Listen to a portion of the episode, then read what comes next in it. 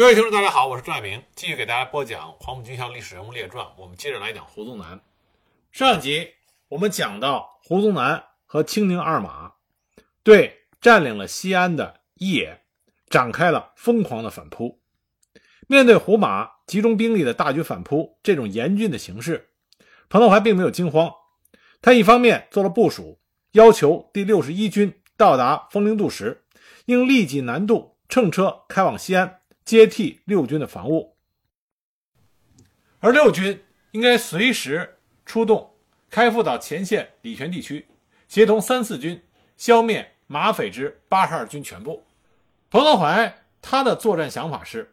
阻胡歼马，但是因为胡宗南与青宁二马配合紧密，而且在兵力上占据了优势，如果华北十八、十九兵团主力还未到达。那么，与胡马决战的时机就仍不成熟。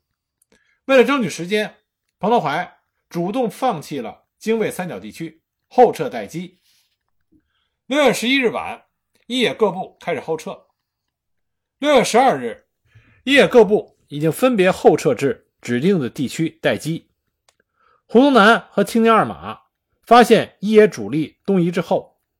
马继元误认为一野的后撤行动是败退。因此，命令属下各部迅猛追击。他本人指挥部队向着临平镇、兴平、监军镇和咸阳方向加速跟进。陇南兵团则沿着宝鸡咸阳公路以北地区向杏陵推进。胡宗南部主力在裴昌会的指挥下，由扶风沿着宝成公路以南向武功推进。六月十二日，马继元的八十二军主力占领了兴平县城，并且进至到咸阳城郊。马继元当时说：“三个钟头内到西安城里吃饺子。”而六月十三日，胡宗南的六十四军的八十四师也进至西安以东的灞桥车站附近，而另外一部已经进至到西安以南大雁塔附近，沿着渭河两岸东进之敌已经进至到武功周至以东的地区。一时之间，刚解放不久的西安，在胡宗南和青宁二马扬言要打回来的威胁。以及土匪特务四处抢劫骚扰之下，人心惶惶，谣言四起。就在这个关键的时刻，华北十八兵团的先头部队六十一军赶到了西安以西的三桥镇地区。十八兵团的兵贵神速，是这场作战一野取得决定性胜利的关键点。为了以壮军威，稳定西安的民心，六十一军遵照一野的指示，组织了幺八幺师代表华北部队举行了入城式。这个简单的入城式，实际上是警告胡宗南和青宁二马，增援部队已经到了，同时告诉广大人民群众，请你们不要被敌人的欺骗而惊慌，敌人猖獗的日子不会太长了。咸阳是耸立在西安西北的一座屏障，也是胡宗南和青宁二马联手反扑西安的桥头堡。守住咸阳，不仅能够保卫西安，而且能赢得时间。为十八兵团后续部队和十九兵团迅速赶到，解放整个大西北，打开新的局面。六十一军军长韦杰接受了任务。他麾下刚刚举行完进入西安入城式的幺八幺师，在师长王成汉的率领下，在咸阳外面部署了防御阵地，准备迎击马继元率领的进攻。六月十二日凌晨四时，幺八幺师渡过了渭河。在咸阳城外占领了阵地。这个时候，马继元的先头部队离咸阳只有几十里了。幺八幺师的三个团成为弧形配置在咸阳的西北、东北三个方面，守卫着咸阳。左右两翼紧紧地靠着渭河。六月十二日下午，咸阳四周炮声隆隆，在炮火的掩护下，马继元以二四八师从东北方向，一百师从正北方向。幺九零师从西北方向同时对咸阳发起了猛攻，就这样，在幺八幺师的防御阵地上，处处都燃起了激烈的战火。马继元所率领的青马部队战力还是非常强悍的。六月十三日，尽管进攻的国军部队伤亡惨重，但是在军官的逼迫督战之下，发起了猛烈的冲锋。那么前沿阵地比较薄弱。而且在国军居高临下的冲击中，解放军的火力又不能发挥全部的威力，因此进攻的国军部队很快就冲到了解放军的阵地前，占领了前沿阵地。这时候，幺八幺师已无后退之地，所以当务之急就是一定要把前沿阵地夺回来。天黑之后，师长王成汉要通了各团的电话，下达了反击的命令。在炮火的支援下，各团反击作战进行得非常顺利。到了午夜，经过激战，夺回了大部分丢失的阵地，但是最关键的中舞台等阵地的前沿仍然被马继元占领着。一直激战到六月十四日的凌晨，五四二团的指战员们才夺回了中舞台前的前沿阵地。就这样，夺回中舞台前沿阵地的五四二团八连五十多人，又连续击退了青马二四八师整营骑兵的九次猛攻，为保障全师防御阵地的右翼安全做了贡献。这场恶仗比拼的就是双方的意志。作为进攻方的马继元，在解放军的强大炮火下，同样损失惨重，最后终于顶不住了。经过十三个小时的激战，幺八幺师顶住了马继元的进攻，马继元被迫撤退，咸阳阻击战以解放军的胜利而告终。那么，既然马继元的主力被挡住了，那么彭德怀、张宗逊、赵寿山为了吸引。和滞留胡宗南，还有青宁二马集团，在咸阳城外以及礼泉、兴平、周至地区，争取时间能够集结兵力，寻机要歼灭胡宗南和二马的主力。但是胡宗南看见马继元部遭到了严重的打击，而且发觉华北野战军的第十八兵团和十九兵团先头部队已经到达了西安附近的地区之后，他马上全线撤返到原来的防御地区。胡宗南一撤，青宁二马也随即撤向永寿和崔磨镇一线，这样胡宗南和青宁二马联手反扑西安的企图就以失败而告终。而就在一野粉碎胡宗南、青宁二马联手反扑西安期间，随着全国和西北战场胜利形势的发展，陕北榆林的国军二十二军，在军长左协中的率领下，进行了起义，促成了。榆林的和平解放，这样就使得在西北战场上，一野能够集中优势兵力歼灭胡宗南部和青宁二马。那么胡宗南对于形势的变化也有着非常清醒的认识，在反扑西安失败之后，他开始改变了作战方针，采取守势，向后收缩兵力。胡宗南部的九十军撤到周至以西亚伯镇、横渠镇地区。三十六军撤至眉县，十八兵团六十五、三十八两军，除了各以一部活动于武功南北和七水河以西地区以外，主力集结于扶风附近地区。另以第一军撤至宝鸡，十七、六十九、五十七军各一部，控制西安以南土地岭至宝鸡一线及秦岭北路的要隘。这些部队都进入到防御的态势。胡宗南的这一部署，他把四个军东起武功。西起扶风，在一百多里的地带上并排摆着，每个军的阵地都自成三线。不仅如此，他还命令各师团营在阵地配备的时候，也要各自形成三线，重重叠叠，星罗棋布。当时有人把这种兵力部署讽刺成为“洋拉屎阵地”。那么，国军十八兵团司令兼六十五军军长李振为胡宗南辩解说：“这是没有军事修养的人说的话。”按照胡先生的这一部署，我军纵横都成犄角，共军无法包围我们，我军却进退自如，共军惯用的挖心战术也就失去了作用。那么与此同时，一野司令员彭德怀也在认真地分析和研究胡宗南和青宁二马的兵力部署情况。经过分析，他感到青宁二马远撤部署分散，采取的是分散机动配置，有利时可进出关中。与胡宗南部配合作战，坐收渔利；不利时则退守平凉，缩回各自的老巢，不易拒歼。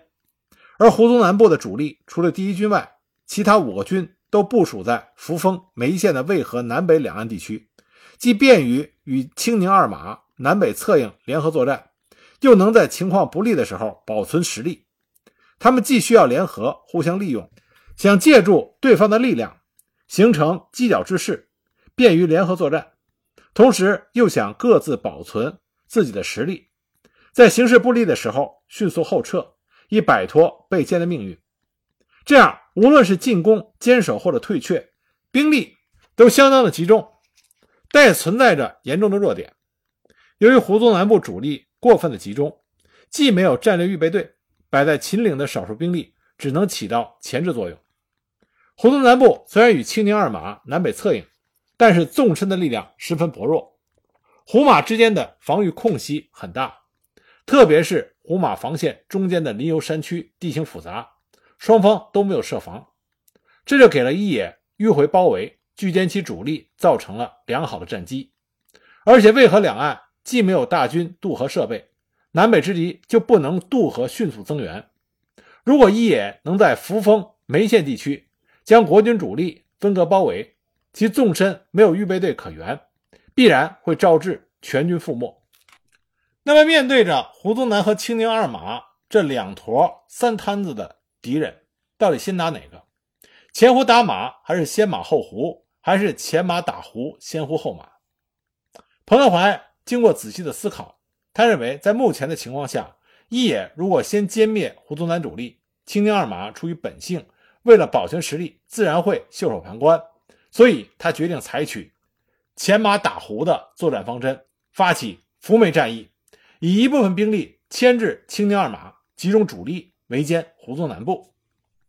七月十日，西北战场上规模空前的伏眉战役终于打响。为了迷惑国军，担任前置青宁二马任务的十九兵团首先行动。当日，十九兵团赴骑兵第二旅，很快就进至西安西北的前线。礼泉以北高地构筑工事，以一步逼近青宁二马所部，形成对二马进攻之势，使二马不敢轻举妄动。同时，防守西安的第六十一军也向西安南边的子午镇方向挺进，对退至子午口、小五台为中心地段的国军发起了攻击。而担任重要的穿插任务的第二兵团，也在七月十一日晚上八时发起了进攻。在十九兵团和第六十军先期行动的掩护下，七月十日晚，第二兵团分别从礼泉城西和城南出发，以迅速敏捷的动作，沿着渭河北岸急行军，来到了七水河，并且成功的越过了七水河，绕道向西行进，隐蔽集结于预定地区。七月十一日拂晓，二兵团又迅速攻占了清化镇和伊甸镇，并且悄悄的。从胡马两军防线之间的空隙切入，由北向南，突然秘密地迂回到胡宗南部第三、第六十五、第幺九军的侧后。其中担任第一梯队穿插任务的第四军，经过一百五十里路的急行军，于七月十二日三时占领了罗居镇，接着占领了梅县车站，切断了胡宗南部西逃宝鸡的退路。彭德怀在得知第四军行动迅速、出色地完成了预定穿插任务之后，十分高兴，当即发电嘉奖，同时电令全军迅速合围，歼灭敌人。在一天多的时间里，一野从西面断敌退路，从北面、东面插入敌人的纵深，将胡宗南部的十八兵团部及六十五、三十八军、幺九军诸部压缩在罗居镇以东、武井镇以南的渭河河滩上。给国军只在渭河南面的眉县留下了一个缺口。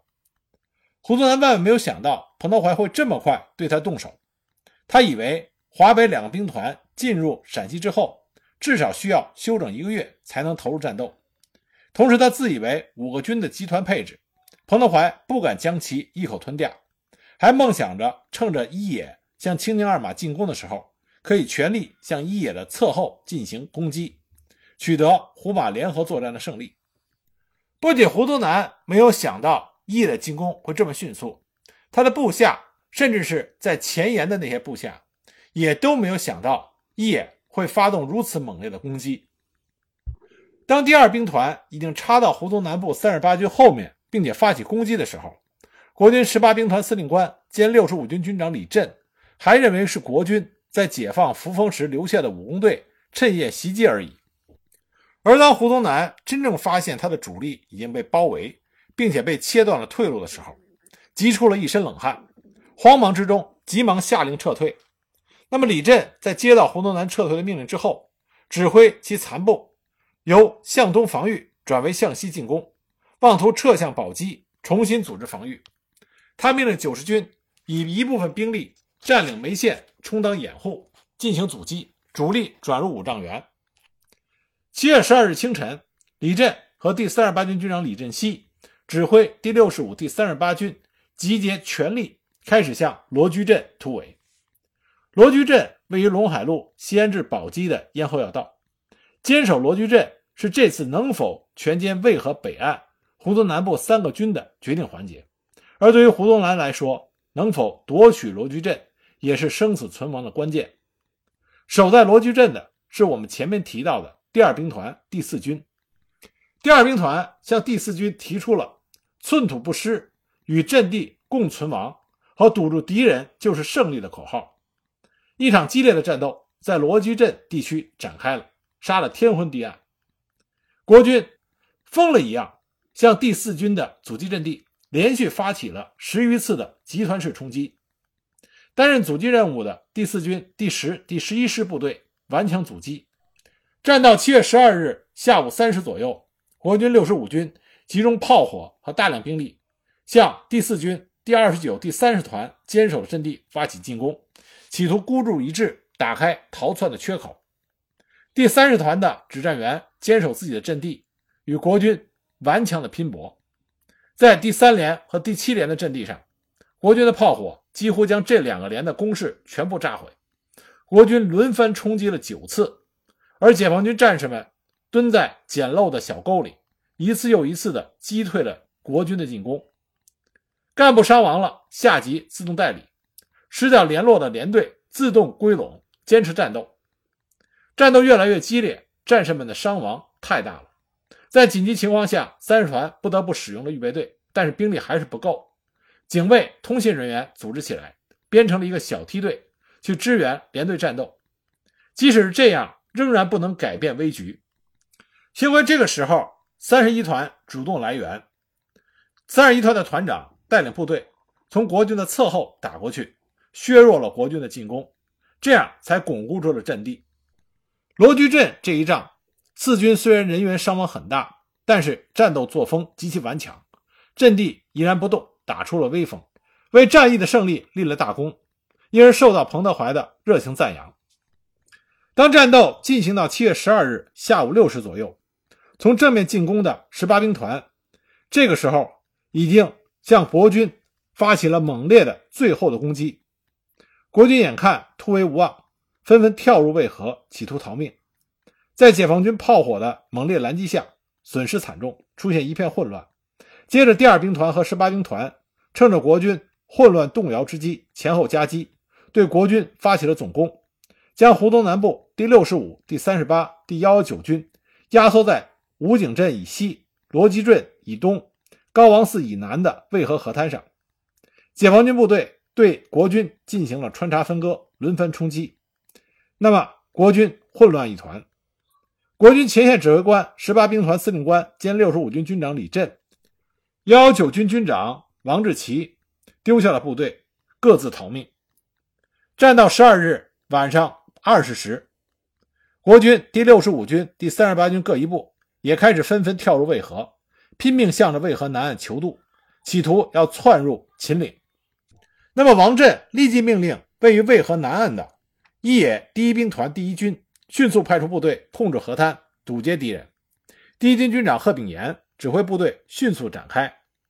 这样就把国军密密麻麻地围堵在渭河南岸的岸边。最后，八千多名逃敌无一漏网，全部做了俘虏。七月十二日午夜，渭河北岸的国军被第二兵团和十八兵团全部歼灭于罗居镇地区。扶梅战役从七月十号开始到十四号结束，仅五天时间就歼灭了湖东南部一个兵团部啊，十八兵团兵团部，三个军部，三十八军、六十五军、幺幺九军，八个整师，另三个整团，共四点四万多人，其中毙伤敌一点三万余人，俘敌三点一万余人，缴获骡马两千四百匹，各种炮二百九十多门，机枪一千一百六十挺，长短枪九千多支，汽车六辆。电台二十六部，收复与解放了武功、梅县、扶风、岐山等县城九座，控制了秦岭以北的广大地区。而一野伤亡失踪四千五百多人，与国军损失兵力比为一比十。扶梅一战使得胡宗南的主力部队基本上被消灭光了。后来，国民党军的战史在检讨这次战役时认为，关中会战主决战方面由陇东沿泾水两侧指向于西安方面，打击匪军的侧背，立案颇佳。主决战方面包含了宁夏、陇东。及第五等兵团，但没有统一指挥，不仅未能使打击力量统合发挥，且朱马只知拥兵自重，互相猜疑，各自为战。于不愿损耗各自兵力下，欲得局部的小挫而撤退，影响全局，功亏一篑。隋蜀对于匪第十八、十九兵团增援彭匪一事，以及该两匪军兵团之行动，均毫不知情，故西安随属。既不知宁夏及陇东兵团因小挫而退，又不明匪援军之状况。正如兵法所云：“不知彼，不知己，每战必败。”胡宗南的主力在被歼灭之后，虽然他尚有十万多人的兵力，但已经无力与西北战场上的人民解放军对抗了。他的威风荡然无存，